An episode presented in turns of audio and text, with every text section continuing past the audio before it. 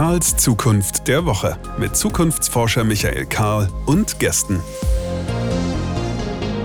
Willkommen zurück. Hier ist Karls Zukunft der Woche. Michael Karl ist mein Name und in diesem kleinen Podcast wollen wir miteinander ein paar Gedanken über das Morgen austauschen, nämlich das, was wir erwarten, für realistisch und plausibel halten und das, was wir auch für attraktiv halten, also das, wofür es sich montags morgens aufzustehen lohnt, was wir wollen und anstreben.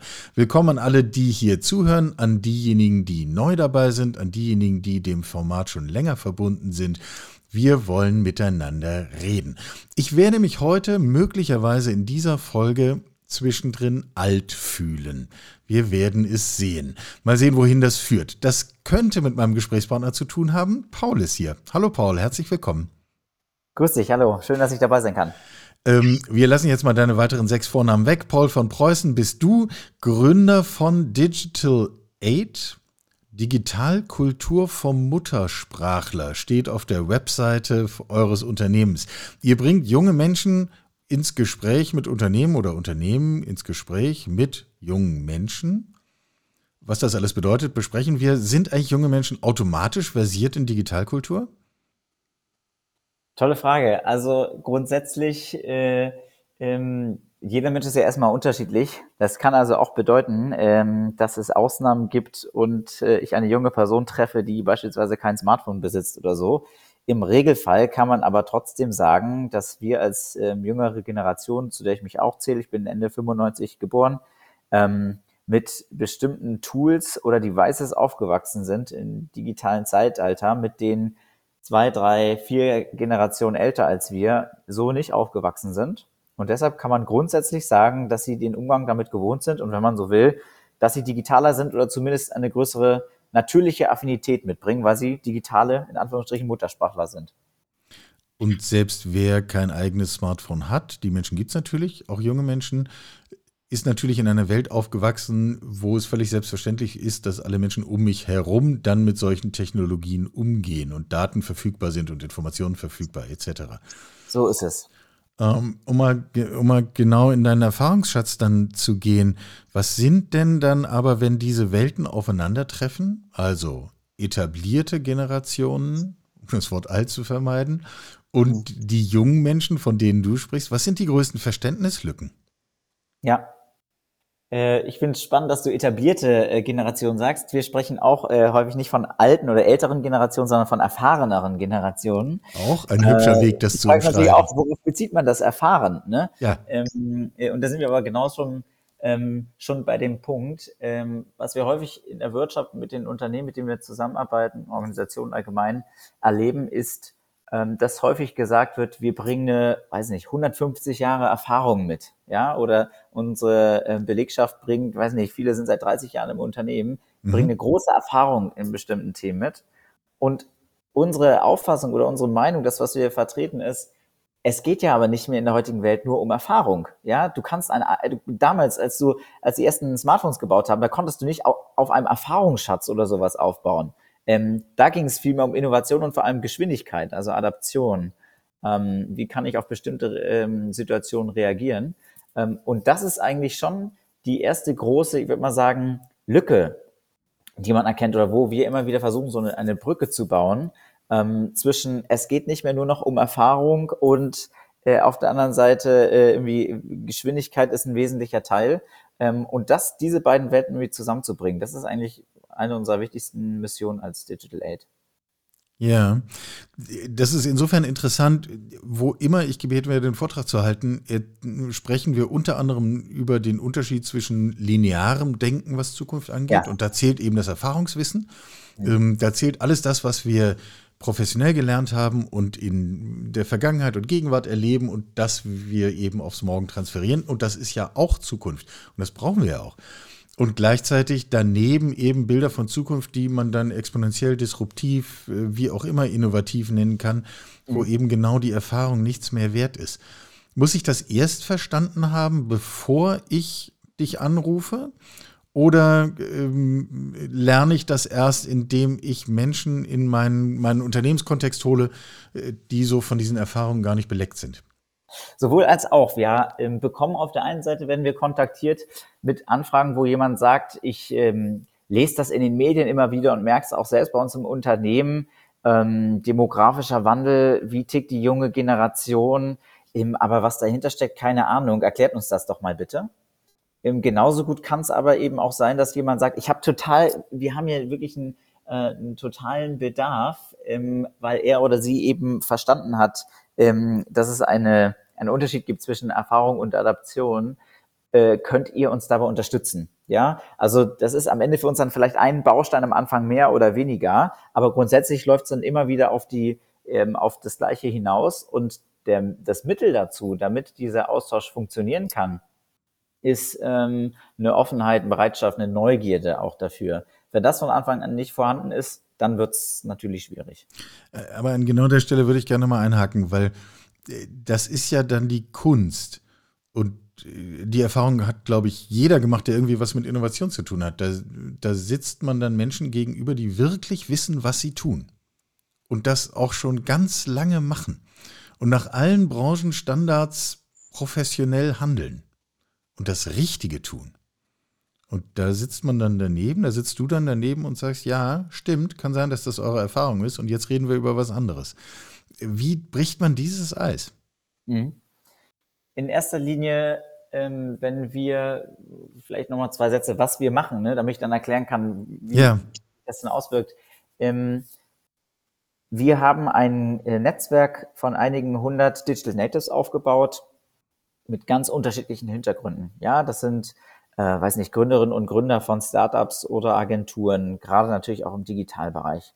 Äh, Landesschülersprecher, äh, Fridays for Future Aktivisten, TikToker, Influencer, was auch immer. Also eine riesige Bandbreite, Musiker, Sportlerinnen, keine Ahnung, ähm, die auch gar nicht, also da haben, können wir gar nicht den Anspruch haben, dass wenn wir jemanden, der Mitte 20 ist, vielleicht das ein eigenes Unternehmen hat, ähm, dass der ins Büro vom äh, CEO eines DAX-Konzerns kommt und dem äh, 60 bis 90 Minuten lang ähm, erklärt, äh, was er die letzten 40 Jahre falsch gemacht hat. Das ist ja. Das wäre eine absurde Situation. Genau, und darum geht's ja auch gar nicht, ja. sondern es geht vielmehr darum, eine neue Perspektive ähm, aufzuzeigen.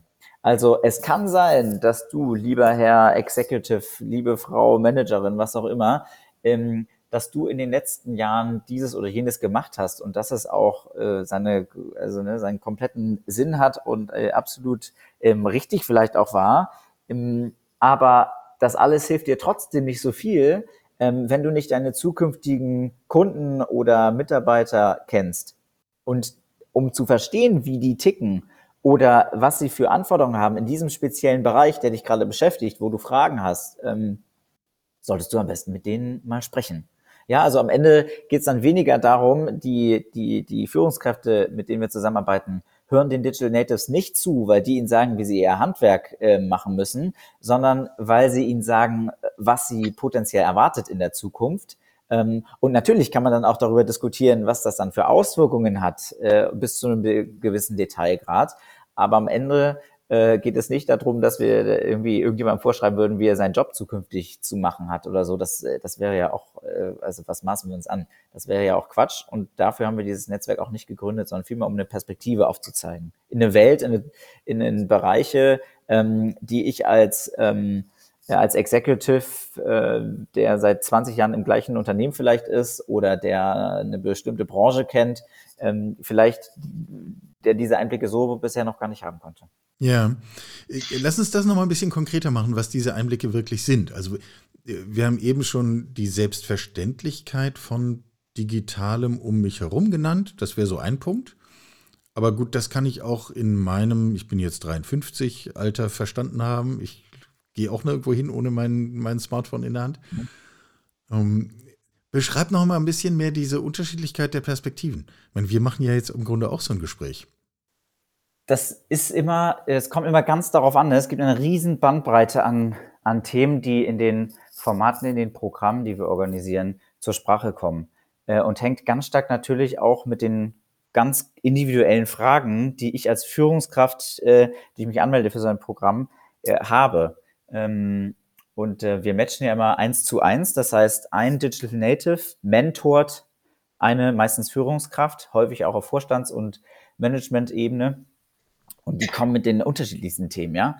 Ähm, ein ganz wesentlicher Teil ist natürlich, wenn wir über den War for Talents sprechen, was sind eigentlich die Anforderungen der jungen Generation an uns als Unternehmen, an uns als Arbeitgeber, an uns als äh, Führungskräfte äh, und so weiter und so fort. Ähm, ein zweiter großer Teil ist, auf welchen Kanälen seid ihr eigentlich unterwegs? Wo erreichen wir euch eigentlich? Und wie erreichen wir euch da, wo ihr seid am besten? Ähm, auf welche Art und Weise? Ähm, und das kann ja sowohl im digitalen als auch im analogen Raum sein. Ähm, auch ein ganz großer und ähm, wichtiger Teil. Ähm, ein weiterer Punkt ist, wie, wenn du ein neues Tool dir anschaust, wie gehst du da eigentlich vor?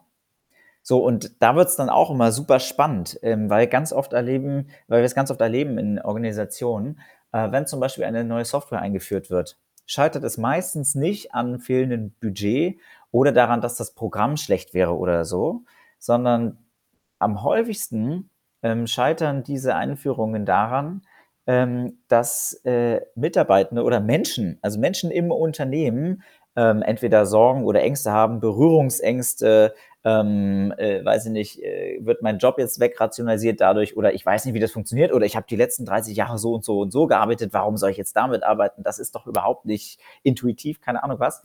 Ähm, also es ist ganz oft eine Einstellungssache am Ende. Ähm, und dann wird es ganz interessant, wenn dann plötzlich ich jemanden habe, ähm, der sagt, ja, probiere ich einfach mal aus. Guck mir doch mal, was da passiert, wenn ich darauf klicke. Ja? Oder ja, ich mache jetzt einfach mal hier und ich mache jetzt mal da. Also ganz oft, ähm, gerade wenn es um den Umgang mit digitalen Tools und Programmen geht, äh, äh, äh, da geben die Digital Natives ja keine Anleitung von A bis Z. Jetzt musst du das machen, jetzt musst du das machen, sondern es geht viel, vielmehr um eine ähm, Einstell äh, Einstellungssache und ähm, äh, wie, wie Verhaltensweise. Ja? Wie ich, gehe ich damit um? Und häufig gehen Führungskräfte, wenn sie Fragen und Themen hatten, gerade in diesem Bereich. Wie, wie kann ich es lernen, einen guten Umgang zu finden mit äh, neuen Programmen beispielsweise? Gehen Sie raus mit diesem Gefühl, hey, ich kann es einfach mal ausprobieren. Ich darf mich es trauen. Ähm, es, es passiert nichts, wenn ich, wenn, äh, wenn, keine Ahnung, äh, das jetzt nicht gleich funktioniert oder was auch immer.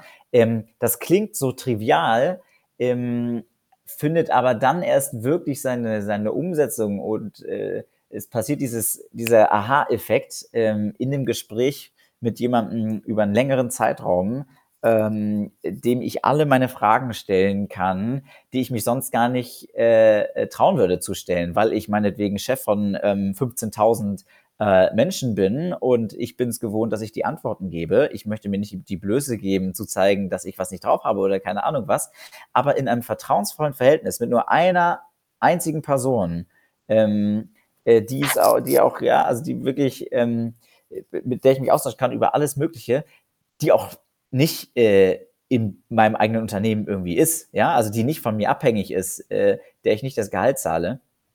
Ähm, da traue ich mich dann, bestimmte Fragen zu stellen. Und dann passieren diese Momente, ich fand das so schön, vor einigen Jahren hat ein Autobauer diese Kampagne gemacht, Umparken im Kopf. Ja. Das finde ich für diese Momente ein ganz, äh, auch eine tolle Beschreibung.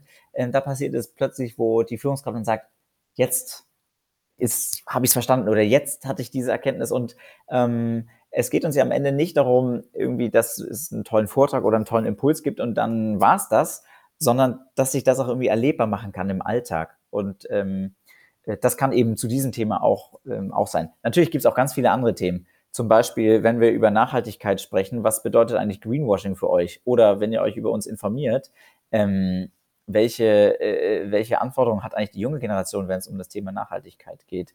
Das können ganz, ganz viele verschiedene ähm, Themenbereiche sein.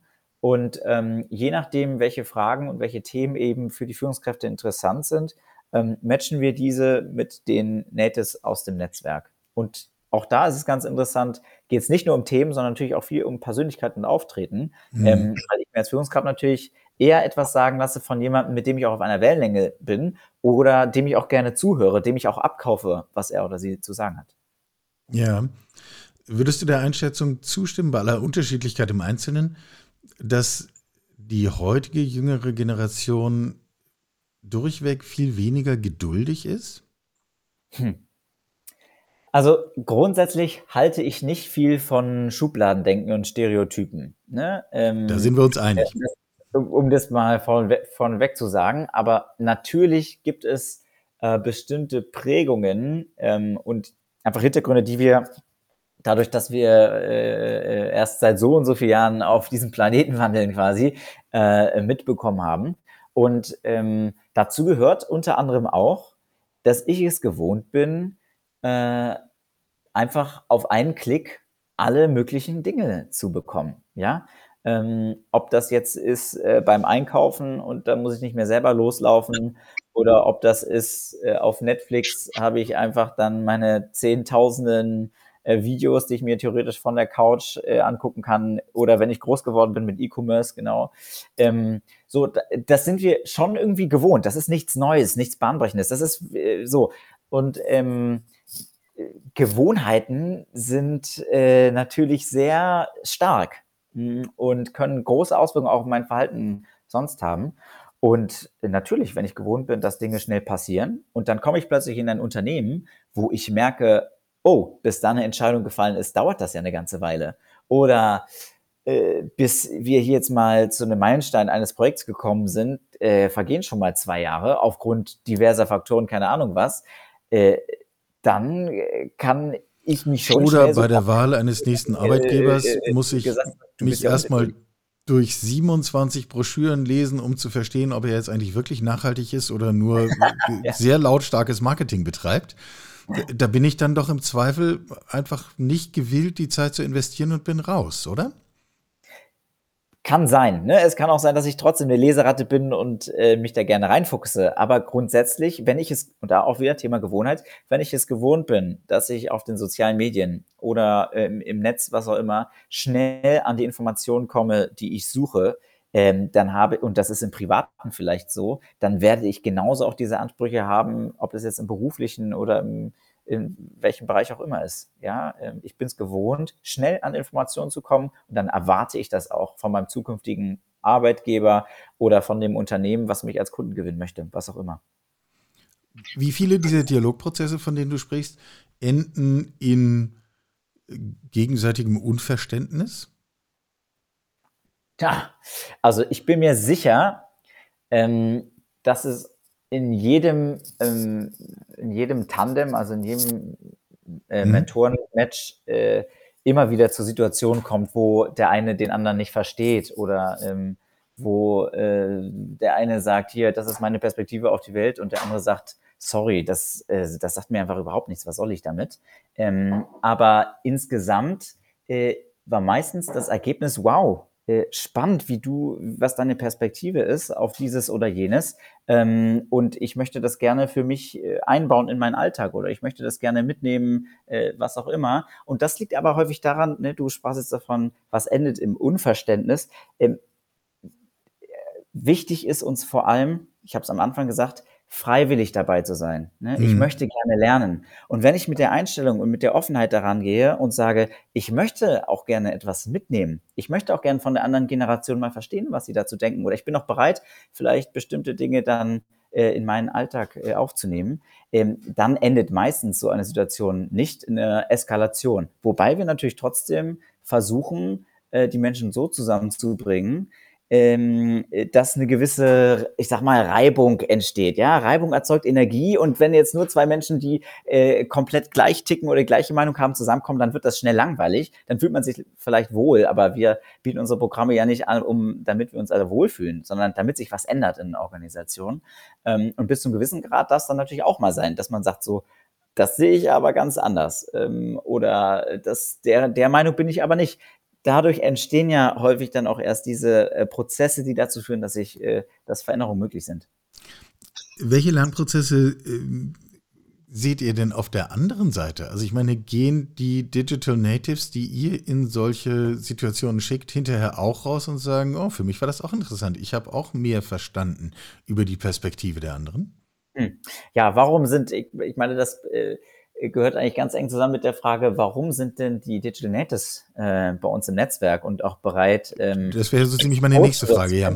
Wie man das nennen möchte. Ähm, und das ist natürlich auch eine ganz große Motivation auf der einen Seite, ähm, dass sie es klasse finden, mal gefragt zu werden. Das ist man ja in der heutigen Gesellschaft, zumindest bei uns, ähm, nicht äh, gewohnt, dass äh, die ältere Generation, gerade wenn ich jetzt über Politik oder sowas spreche, äh, mal der Jüngeren zuhört. Ähm, das ist sicherlich eine große Motivation. Aber natürlich, ähm, wenn ich Mitte 20 bin, ich habe mein eigenes Unternehmen gegründet und ich kann mal mit jemandem sprechen, der einen riesen Konzern lenkt, ähm, dann bekomme ich von dem sicherlich auch mit, äh, äh, wie er oder sie sich strukturiert oder ähm, organisiert, was auch immer, oder vielleicht den einen oder anderen Lifehack äh, aus dem Leben einer Managerin, keine Ahnung. Äh, und natürlich ist das auch total spannend, ähm, Einblicke in vielleicht eine neue Branche zu bekommen oder eine andere Organisation. Wir machen beispielsweise ein äh, Reverse Mentoring Programm mit der katholischen Kirche. Und es gibt ähm, Mentorinnen und Mentoren bei uns im Netzwerk, die super beschäftigt sind mit ihrem eigenen Unternehmen und so weiter und so fort, die äh, uns dann gespiegelt haben, wenn ihr für ein anderes Unternehmen gefragt hättet, dann hätten wir uns das genau überlegt. Aber katholische Kirche, Mensch, das ist so ein anderer Kosmos, das ist so eine, ähm, für uns so interessant, auch da mal die Einblicke selber zu bekommen.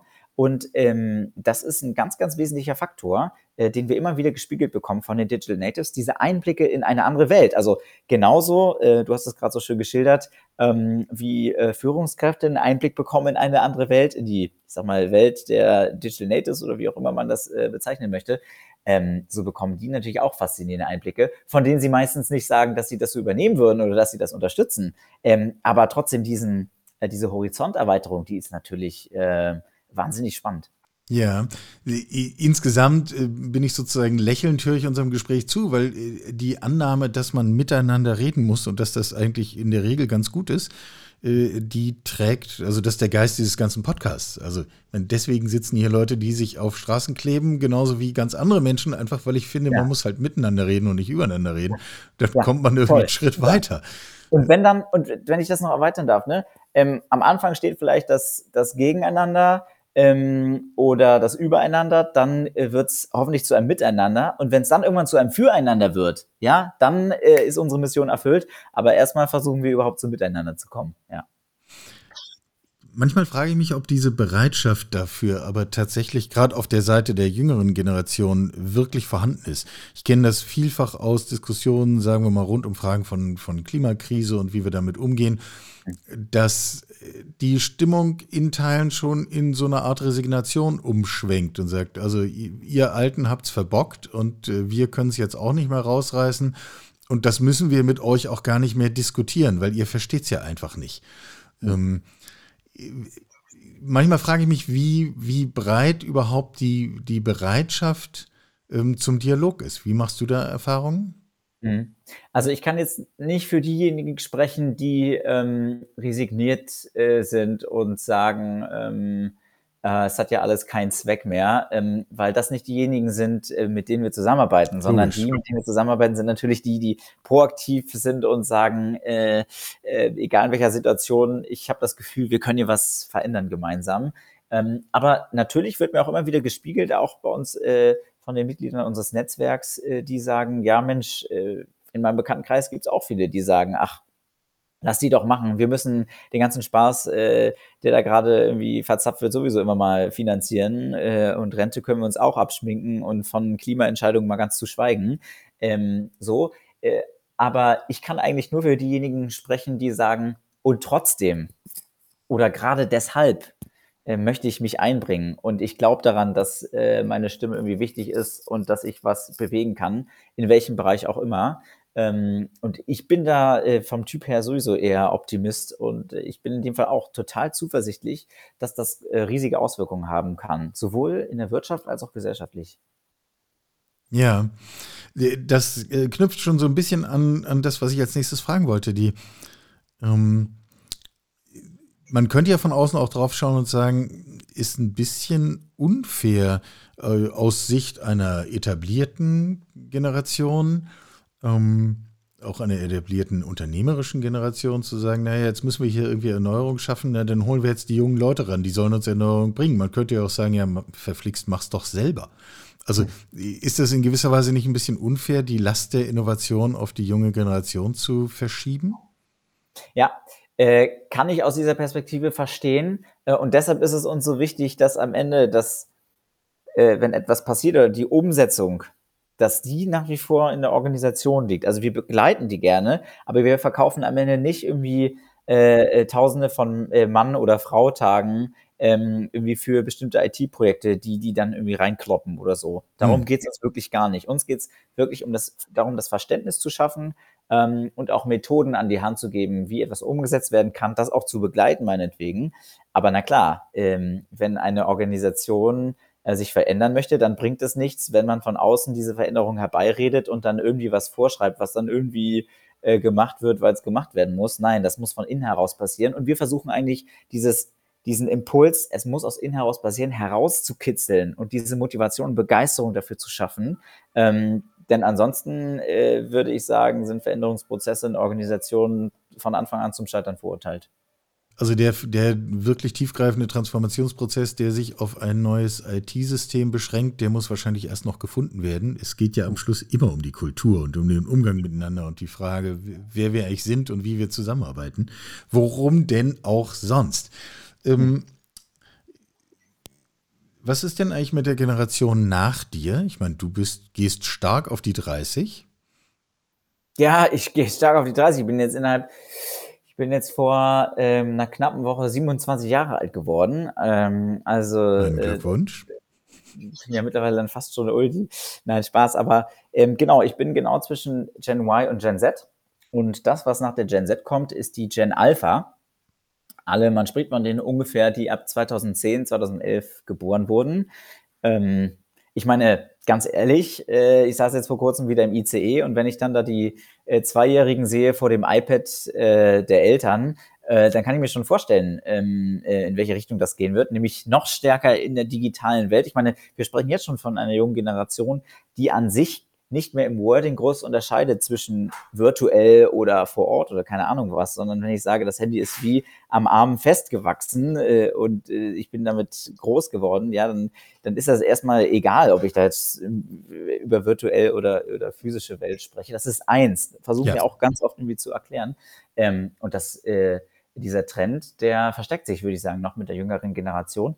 Sicherlich aber auch ähm, darüber haben wir heute noch gar nicht so sehr gesprochen, mit all den Nachteilen, die das auch mit sich bringt. Ne? Mhm. Also meine Ungeduld ist vielleicht das eine und klingt dann noch so harmlos. Aber sobald wir dann über Süchte oder so etwas spe sprechen, gerade auch im Digitalbereich, ähm, das sind Themen, über die wir gesellschaftlich noch viel zu wenig sprechen ähm, und die aus meiner Sicht auch, ähm, äh, die aus meiner Sicht auch wirklich es wert sind, sich genauer anzuschauen. Sowohl persönlich als auch in meinem Umfeld.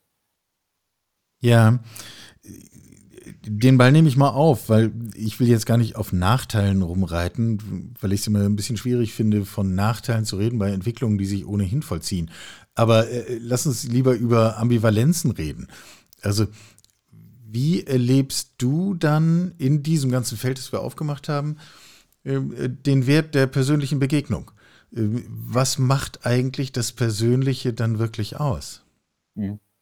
Ähm, wenn wir unsere Mentorenprogramme vorstellen, ist das meistens äh, äh meistens gerade in einer Kickoff-Veranstaltung mit den Executives, äh, die die Mentees sind, also die, die lernen, ähm, die müssen sich jetzt erstmal erklären lassen überhaupt, dass sie jetzt diejenigen sind, die die Fragen stellen müssen und dass sie diejenigen sind, die äh, in der Pflicht sind äh, äh, oder sich selbst verpflichtet haben, quasi ähm, äh, sich die Inhalte zu ziehen, quasi, ähm, die sie beschäftigen und von wo sie gerne lernen möchten. Ähm, und das funktioniert aus meiner Sicht ähm, auch, ne, wenn ich etwas lernen möchte, ähm, das funktioniert aus meiner Sicht immer dann ähm, aus einem Sicherheitsgefühl heraus. Und dieses Sicherheitsgefühl, äh, Google hat das in seinen Forschungen, äh, das Modell der Psychological Safety genannt. Äh, das entsteht aus meiner Sicht wir sind Herdentiere oder wie auch immer man das äh, nennen möchte, äh, besteht, äh, das, das, das entsteht vor allem im zwischenmenschlichen Kontakt vor Ort. Deshalb sagen wir oder empfehlen wir auch, wenn es möglich ist, trefft euch gerne vor Ort. Du als Mentorin, du als Mentee, ähm, kommt doch zusammen, trefft euch vor Ort, ähm, sprecht gemeinsam von Gesicht zu Gesicht. Ähm, virtuell ist auch super und auch praktikabel. Aber ich bin der festen Überzeugung, dass wir nach wie vor als menschliche Wesen physische Wesen sind. Ähm, und am Ende, ich möchte ja auch nicht mit äh, jemandem verheiratet sein, der mir nur virtuell folgt oder mit dem ich äh, am Frühstückstisch setze und ich bin der Einzige, der äh, irgendwie das Müsli isst, so, ja. Ähm, sondern ähm, ich, ich, ich möchte gerne dieses, dieses gemeinsame Erlebnis, ich möchte das teilen. Ähm, und äh, das geht aus meiner ähm, Sicht im persönlichen Gespräch nach wie vor am besten. Das heißt, äh, digital hin oder her, ich bin ein ganz großer Freund äh, von der menschlichen Begegnung vor Ort.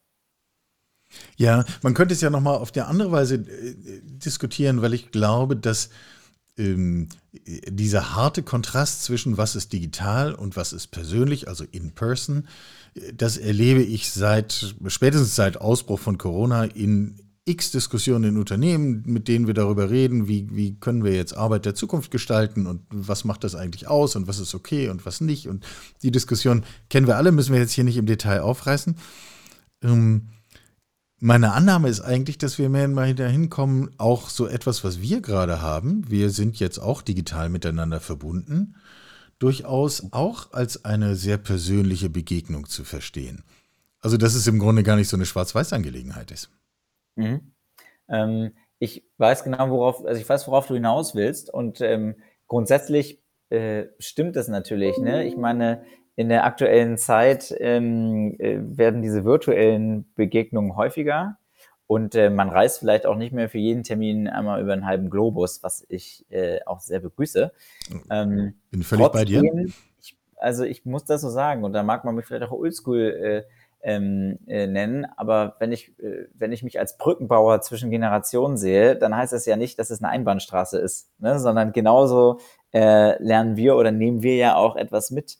Und ähm, ein ganz wesentlicher Punkt ist nach wie vor der, ähm, schwarz-weiß möchte ich das gar nicht nennen, sondern ich möchte es einfach natürlich nennen, ähm, äh, dass ich immer ein Gespräch vor Ort, ähm, wenn es möglich ist und äh, auch der Aufwand entsprechend, ne, klar, ähm, aber dass ich das immer ähm, vorziehen würde und ähm, äh, wenn es nicht anders geht ähm, oder wenn es sinnvoll ist, dann ist, äh, bin ich happy darüber, dass es diese digitalen Möglichkeiten gibt.